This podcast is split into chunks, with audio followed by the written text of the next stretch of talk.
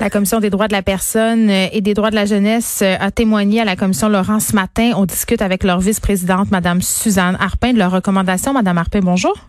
Bonjour, Madame Peterson, vous allez bien? Je vais très bien. Écoutez, vous étiez à la commission Laurent aujourd'hui en mode virtuel pour faire part euh, de vos recommandations. L'un des points que vous amenez, et en fait, vous n'êtes pas les seuls à l'avoir fait, et qu'on parle beaucoup d'aider les enfants, mais on se donne pas les moyens de nos ambitions. Il manque d'argent, il manque d'employés, il manque de ressources. Exact. C'est une, euh, c'est ce qu'on entend partout, c'est ce qu'on a entendu euh, euh, depuis le début de cette commission-là. c'est ce qu'on entend aussi dans le dernier rapport que nous avons déposé sur l'application, la, mise en œuvre de la loi sur la protection de la jeunesse ressortait très bien ces éléments-là. Le problème de, de, de dotation, de main d'œuvre, de ressources. Alors c'est un problème qui est constant et qui qu'on a dénoncé à plusieurs reprises et qui il mm. faut que le Québec se donne, il faut que on prenne la mesure de notre enfant de, des enfants du Québec et que l'on se donne des vrais moyens pour les aider. Le discours ne peut pas être cru, ça peut pas être une coquille vide avec pas de financement qui vient avec l'aide pour les enfants. Il faut se doter d'une véritable vision et politique pour nos enfants.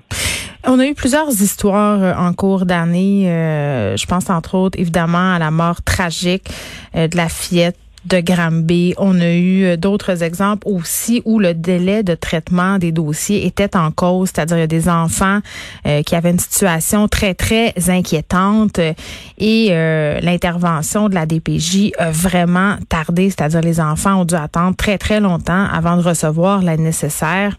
Est-ce que c'est juste à cause de l'argent selon vous? Il y a probablement un problème d'application de la loi et dans la structure.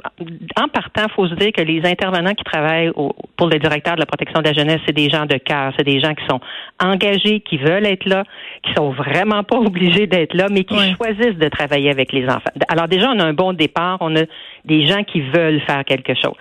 Après ça, le problème des délais, c'est des problèmes de structure. Je pense qu'il n'y a pas assez d'intervenants pour hmm. bien faire le travail. Vous savez, s'asseoir avec un enfant, prendre le temps de l'écouter réellement, ça peut pas se faire en une visite de 15 minutes sur le bord d'un banc à l'école. Ben, non seulement euh, non seulement l'enfant, Madame Arpin, mais une, bonne vision de la situation familiale, là, le portrait global. Je pense que parfois ça échappe. Ben, vous avez raison parce que le nombre de volumes que les intervenants ont à traiter fait en sorte qu'ils compartimentent euh, leurs interventions et c'est comme si on essayait imaginez que les enfants, ce sont de magnifiques ballons dorés. Et là, on essaie de les faire entrer dans des tout petites boîtes de chaussures minuscules. Mm.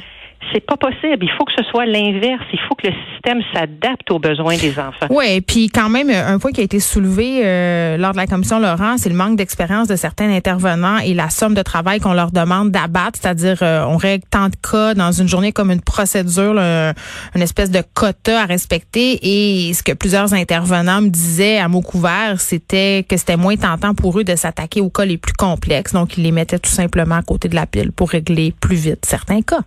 Ben, ça, c'est fort possible parce que on, on, on, place les intervenants comme s'ils étaient dans une chaîne de montage. Il faut abattre tant de dossiers par jour, mais là, on parle pas de voitures ou de, hmm. de pièces mécaniques, on parle d'humains, on parle d'enfants. Et effectivement, la, la, pression est tellement forte que pour s'attaquer à des gros dossiers, puis il faut pas juste travailler, il faut prendre parfois le temps de s'asseoir à son bureau puis dire, OK, comment je vais attaquer cette, comment je vais prendre cette dynamique-là, comment je vais m'asseoir avec les parents? Mais les intervenants n'ont pas le temps de faire ça.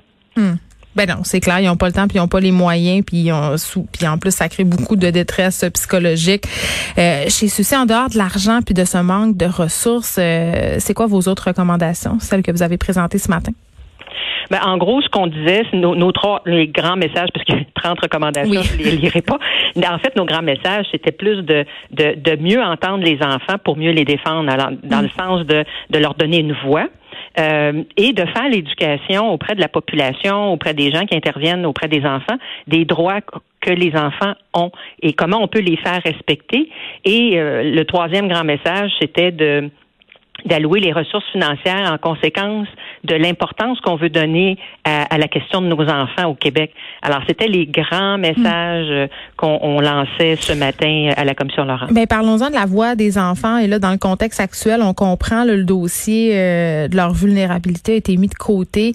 Par ailleurs, on soulevait beaucoup au gouvernement lors des points de presse que la crise allait aggraver la situation euh, des gens qui sont vulnérables, donc des enfants qui sont dans des milieux moins heureux, si on veut. Est-ce que vous avez peur qu'à cause de la pandémie, les grands changements que vous espérez, euh, vous allez devoir encore les attendre longtemps? Peut-être, mais on va y travailler pour que justement ces enfants-là ne soient plus invisibles. Dès le mois de mars, la commission est sortie dans les médias mm. pour appeler la population en disant soyez les yeux des enfants que l'on ne voit pas. Euh, nous sommes à remettre des tables de concertation en jeunesse avec tous les organismes qui travaillent auprès des enfants, justement mm. pour mettre en commun toutes nos expertises, nos expériences, nos outils et voir comment on peut rapidement continuer à être en contact avec les enfants, que ce soit par les maisons des jeunes, les écoles, mais c'est sûr que la pandémie n'aide pas. On a perdu la trace de plusieurs d'entre eux là, parce que la majorité des signalements ont lieu justement euh, via euh, le milieu scolaire, les garderies, etc. Tout à fait. Le filet de sécurité, le filet social de ces enfants-là, c'est tout à fait les milieux que vous dites. Alors, présentement, le fait que les, les signalements à la DPJ baissent, moi, m'inquiète terriblement.